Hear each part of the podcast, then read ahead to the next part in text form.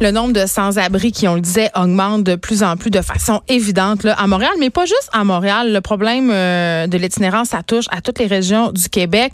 Et ce soir, ça sera la 30e nuit des sans-abri la semaine prochaine. On me chuchote la semaine prochaine. Mon invité est vraiment plus à ses affaires que mon dossier de recherche. Sylvie Boivin est là. Elle est directrice générale de l'Anonyme et co-porte-parole pardon, de la 30e nuit des sans-abri qui aura lieu la semaine prochaine. Tout à fait. Bonjour, Madame Boivin. Bonjour. Écoutez, euh, je vais être super franche avec vous. Moi, j'avais jamais entendu parler de ça, la nuit des sans-abri. C'est quoi?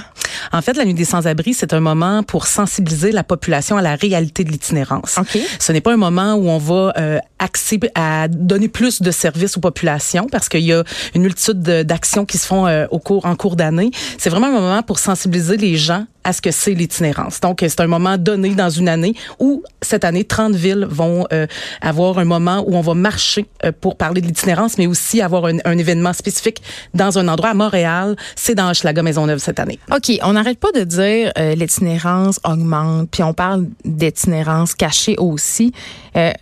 J'ai envie qu'on se dresse un portrait est-ce que c'est vrai que ça augmente à ce point-là? Puis c'est quoi l'itinérance cachée? En fait, c'est très complexe de parler d'itinérance parce que ce qu'on est capable de voir, c'est l'itinérance chronique. Mais on dirait que c'est comme le préjugé qu'on a, le, le quêteux. C'est ça. Et ça, c'est un, un, un, préjugé, effectivement, vous l'avez bien nommé. En fait, euh, la particularité dans l'itinérance, c'est que l'itinérance, c'est beaucoup plus vaste que ça. Et c'est pour ça qu'on a une multitude de réponses à des besoins en itinérance. On parle pas tant que ça quand on parle d'itinérance chronique des jeunes, des femmes, des populations euh, migrantes. On parle pas vraiment de ces populations-là. On parle, comme vous le dites, des personnes qui sont plus visibles, qui ont de l'air à quêter sur le coin de la rue, euh, qui euh, occupent l'espace public dans un parc, etc. Quand on parle d'itinérance cachée, on va parler davantage des femmes qui se sont séparées, qui se retrouvent sans logis fixe. On va parler de jeunes qui ont quitté la, la maison, mais faute d'emploi, se retrouvent à dormir chez un ami une fois, l'autre soir chez un autre, trouver une blonde une semaine. Donc, de ne pas avoir l'assurance d'un logement fixe, sécuritaire euh, pour eux, c'est une forme d'itinérance. Ça, c'est partout au Québec. Là. Partout au Québec. Pas juste dans non, non, c'est pas juste au centre-ville non plus. On, peut, on a pu le voir là, si on, on se promène un peu à Montréal, ça s'est excentré l'itinérance. On en a eu beaucoup au centre-ville, on en a encore, mais somme toute, si on va dans les quartiers plus au nord, à l'est ou à l'ouest de la ville, on a encore des, euh, des personnes en situation ou à risque de devenir itinérantes. Oui, puis c'est-tu moi, scène où il y a comme des espèces de flots migratoires, en guillemets, d'itinérance? Parfois, ils sont dans certains secteurs, euh, on les chasse. Après ça, ils se retrouvent ailleurs. J'en ai vu à Laval. Euh. Tout à fait.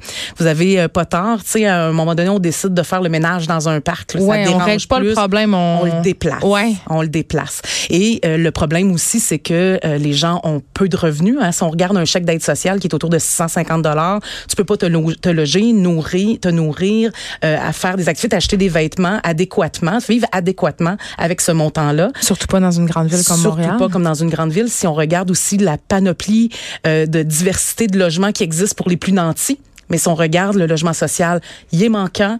Euh, le nombre de, réponses à du logement est manquant à Montréal. On n'a pas suffisamment de logements euh, avec des ressources qui peuvent soutenir aussi ces gens-là. Alors, ça devient, ça fait en sorte que les personnes se retrouvent sans domicile fixe. Moi, j'ai une question euh, pour vous, Sylvie Boivin, vous qui êtes aux premières lignes. Avec l'administration Plante, mettons, Valérie Plante quand même, qui se targue d'être une, grande humaniste, est-ce que vous avez vu un changement par rapport à, la ville de Montréal, par rapport à l'attitude face aux problèmes d'itinérance? Ben, en fait, c'est complexe parce que là, on va parler de politique. Les politiques. Ben, en même temps. oui. Ben, c'est. Comment ne pas en parler? Je veux dire, fait. ça fait quand même partie de la solution. Totalement. Euh, on, nous, on travaille avec des acteurs terrain, on travaille avec la santé publique. Nous, l'anonyme, entre autres, on est un organisme de santé avec des intervenants psychosociaux. Vous manquez de fonds? Oh, tous les groupes manquent de fonds. Faut mm. être honnête, là, ça fait des années qu'on est... Tous les groupes ont des difficultés à rencontrer les besoins des populations parce qu'il y a des populations qui ont des besoins. Puis malheureusement, les sommes ne sont pas au rendez-vous. Elles sont municipales, fédérales et provinciales. Le soutien peut venir de chacun des paliers en fonction là, de, de, je dirais, des, des dossiers qui les incombent. Si on parle de, mettons, la santé publique, c'est provincial. Si on parle de euh, la police, admettons, on va parler de la police, des enjeux liés à la cohabitation sociale. mais c'est ça, mais les maires, c'est ça, une instance directe, là, parce qu'on a vu des maires qui étaient très sévères, qui voulaient justement qu'on fasse des ménages. Il y en a d'autres qui sont plus tolérants. C'est ça. On parle d'un plan d'action montréalais. On a un plan d'action qui découle d'une politique provinciale mm. qui a eu, euh, qui est acceptée en 2006, si je me trompe pas. Je voudrais pas me tromper dans les dates, mais c'est autour de là où ça a été une bataille de longue, de longue haleine pour arriver à avoir une politique en itinérance. Euh, on a encore du travail travail à faire. Il y a des actions qui ont été posées, qui ont amélioré. On parle de 3000 logements sociaux qui se sont ajoutés au parc immobilier. On parle de services d'injection supervisés provincial qui n'existaient pas il y a quelques années. Vous, quand vous promenez, vous en distribuez du matériel oui, d'injection? ça fait partie, un de nos mandats, ça fait partie effectivement d'un de nos mandats. Puis ceux qui pensent que ça contribue au problème de la toxicomanie? En fait, ça fait en sorte de réduire les impacts négatifs plutôt que de contribuer. Par exemple? Exemple, quelqu'un qui euh, utilise du matériel d'injection euh, non stérile va a, la possibilité de contracter ou de transmettre le VIH ou une hépatite C. Une personne qui consomme des drogues, elle consomme des drogues, elle a un comportement actuellement qui a un impact sur sa santé.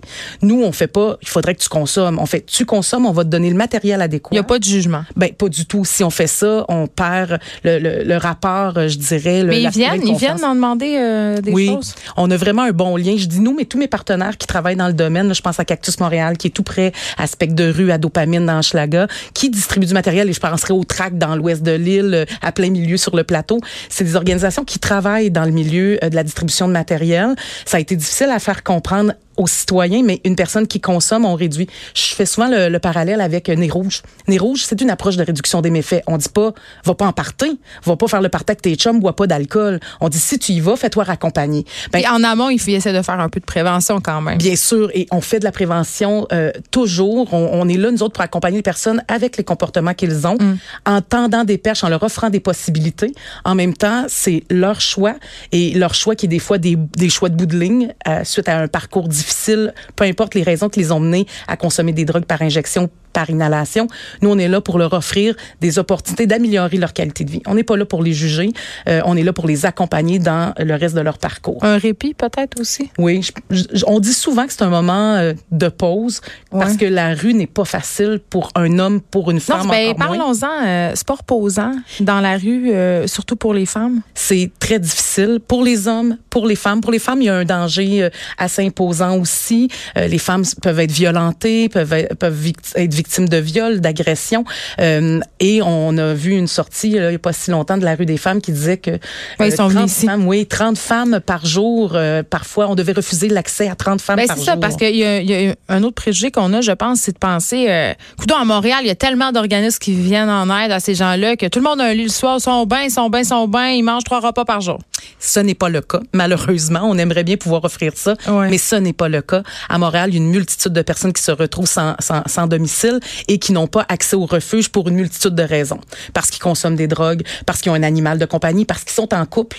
Il y a peu de ressources adaptées. Parce qu'ils sont en couple? Ben, en fait, les refuges sont existants, qui sont existants pour la plupart. Ils sont non mixtes. sont non mixtes. Alors, si vous avez un copain que vous viviez la rue ou pas, vous avez envie d'être avec votre conjoint le soir, ben vous Là, j'imagine que c'est plus les jeunes, là. vous faites allusion aux jeunes. On a des jeunes, mais on a des adultes aussi qui okay. refont une vie, qui se refont une vie, qui malheureusement ne peuvent pas vivre leur vie amoureuse avec leur conjoint parce que ils sont en situation de grande précarité, mais qui n'ont pas d'endroit pour dormir avec leur conjoint. Alors ça, c'est un des facteurs. Mais avoir un chien, c'est un, c'est un facteur d'exclusion. Consommer des drogues, devoir sortir pour consommer, pour c'est un facteur d'exclusion.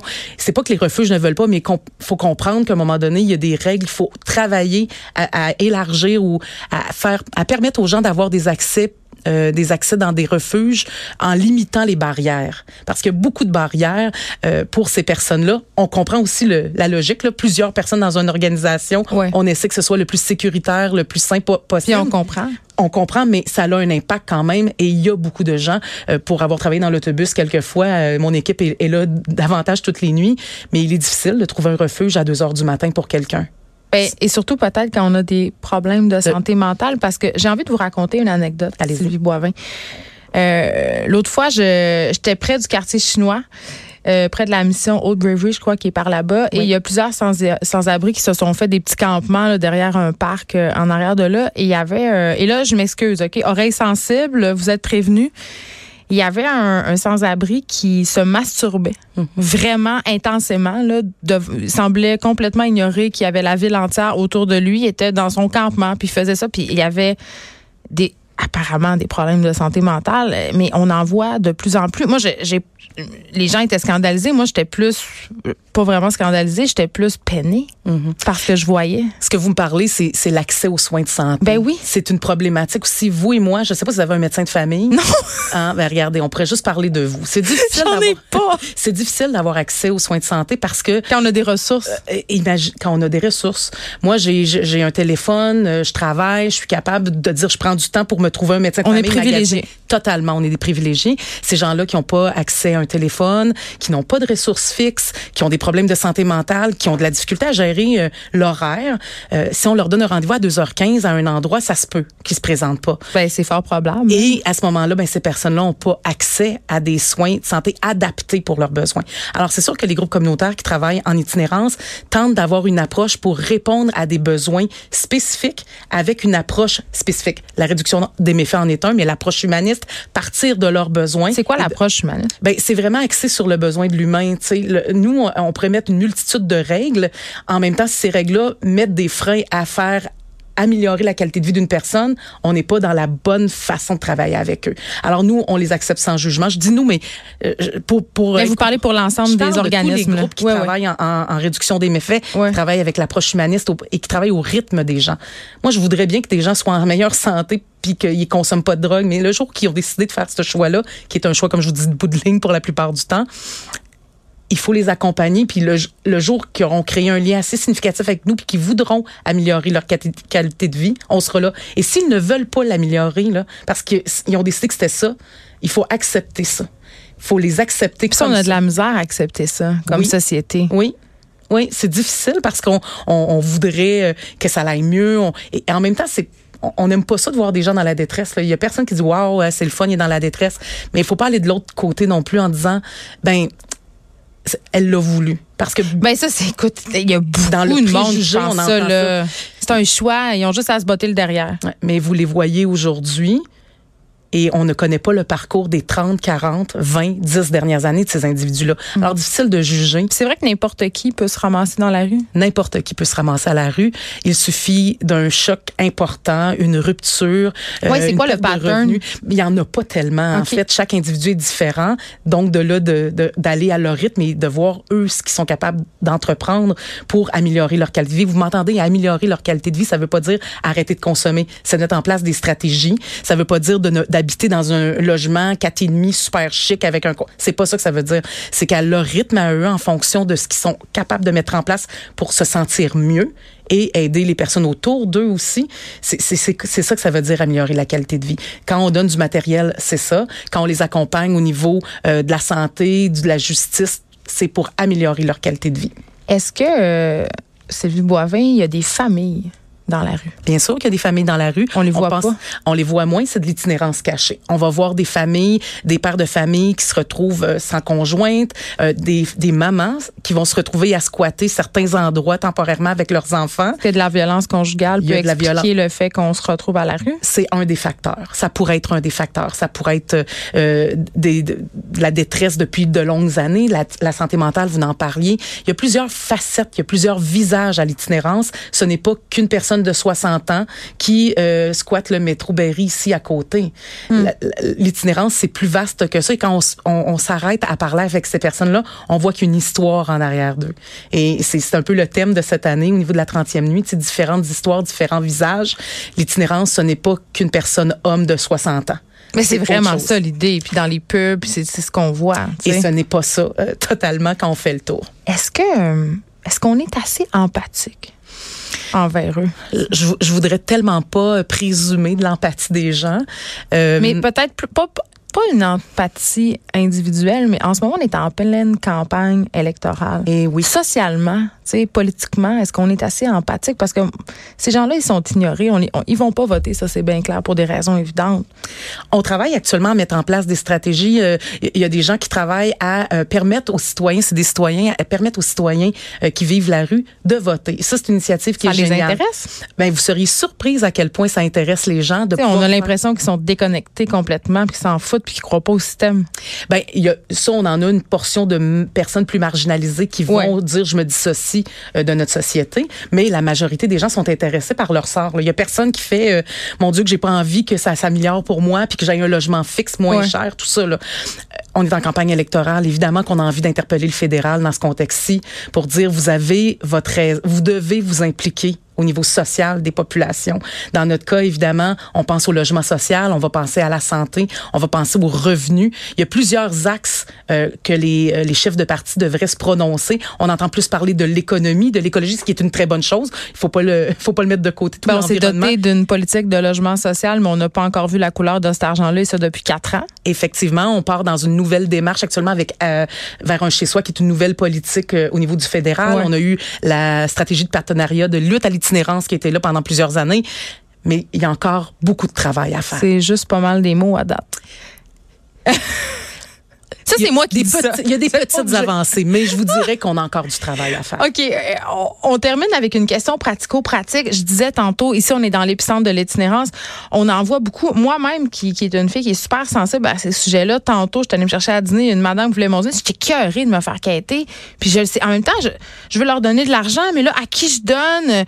Euh, puis ça a-tu rapport de m'interroger sur qu'est-ce qu'ils vont faire avec cet argent-là? Tu sais, c'est quoi l'éthique? Qu'est-ce que je devrais, qu'est-ce qu'on doit faire et ne pas faire? Je pense que les les ignorer, c'est non, mais... Ben, en fait, vous avez tout à fait raison. Les ignorer, c'est non. Euh, je, je, pense que de leur Parce qu'on a tendance à faire ça, le regarder ailleurs. Si une personne n'a pas de problème de santé mentale, parce que là, il faut dissocier ça aussi, une personne qui a un problème de santé mentale, qu'elle soit nantie, bien nantie, pas nantie, itinérante ou pas, ça se peut qu'elle ait des comportements qui, qui, qui, sont plus violents ou plus inadéquats dans, dans, dans sa façon de se présenter. Ça n'a pas rapport avec l'itinérance. C'est deux choses distinctes. Mm-hmm. Moi, je pense que si vous faites le choix de donner à une personne, on n'empêchera pas les gens, on va leur dire, ben, ne cherchez pas à savoir ce qu'il va faire avec votre argent. Assumez, pas de vos affaires.